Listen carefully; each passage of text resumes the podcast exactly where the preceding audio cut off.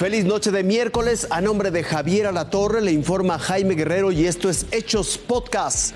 Denuncian presunto acto de tortura de un policía de la Ciudad de México. La Suprema Corte analizará el caso del magistrado acusado de tener nexos con el cártel Jalisco Nueva Generación. La líder de la Cámara de Representantes de los Estados Unidos, Nancy Pelosi, dijo que tuvo un poco de miedo al viajar a Taiwán, pero que se compensó con el entusiasmo democrático que encontró en la isla.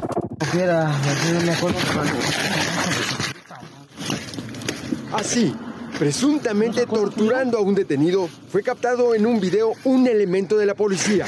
En las imágenes se observa cómo el uniformado golpea al hombre en la cabeza y en un costado, al mismo tiempo que lo asfixia con una bolsa de plástico durante varios segundos dentro de una patrulla. Después lo interroga. ¿Ya te acordaste? ¿Eh? Más tarde repite la misma acción al menos tres veces. Dentro de la unidad se pueden observar las piernas de una persona más. Presuntamente se trata de otro detenido. También se ve que la patrulla pertenece a la Secretaría de Seguridad Ciudadana. Tras la rejilla de protección, sobre la ventana trasera derecha aparecen las siglas SSC. El uniformado lleva puesta una camisola de manga larga y en el hombro derecho se identifica el sector al que pertenece. ¿Va ser usted? La institución informó que el posible acto de tortura ya fue denunciado. ¿Eh? Pero estaba tirado, mi hermano. ¿Cuál estaba tirado? La Dirección General de Asuntos Internos abrió una carpeta de investigación y dio parte a la Policía de Investigación de la Fiscalía General de Justicia de la Ciudad de México para las indagatorias correspondientes. Javier Garduño, Fuerza Informativa Azteca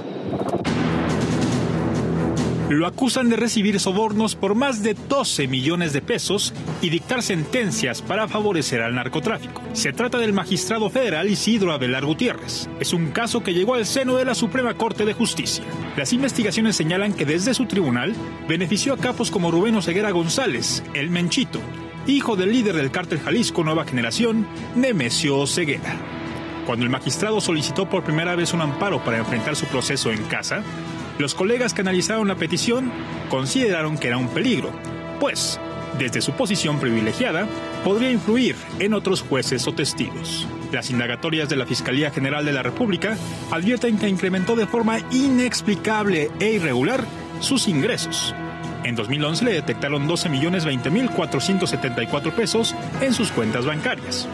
Una suma que iba muy por encima de sus percepciones como funcionario judicial, dice la versión ministerial.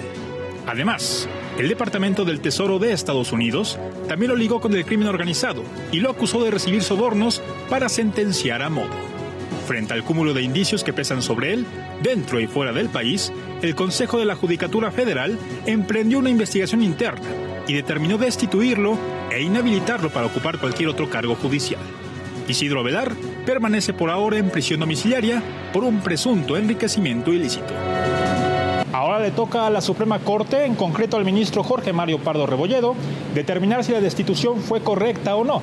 A la par, Isidro Avelar continúa su batalla en los tribunales para evitar así una sentencia condenatoria.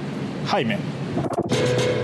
Nancy Pelosi, presidente de la Cámara de Representantes de Estados Unidos, duró menos de 24 horas en Taiwán, pero su discurso sobre preservar la democracia de la isla, China fue como una bofetada. A pesar de que China seguramente tomará represalias contra Taiwán, el gobierno de la isla le dio a Pelosi una bienvenida de amistad, pero el ministro de las Relaciones Exteriores chino se quedó trinando, llamándole a la visita una verdadera farsa. Solo ve usted los chinos lanzaron nuevos ejercicios navales destinados a bloquear la isla. Pero con eso podrían cerrar las líneas de comercio marino y eso retrasaría el comercio mercante a sus clientes en el mundo entero. Estas maniobras militares en el mar son una forma ilegal de bloqueo marino en los cuatro lados de la isla y en realidad son más que nada para que China limpie la cara ante la audiencia interna de su país, que de otra manera interpretaría que Estados Unidos desafió a China sin que hubiera consecuencias.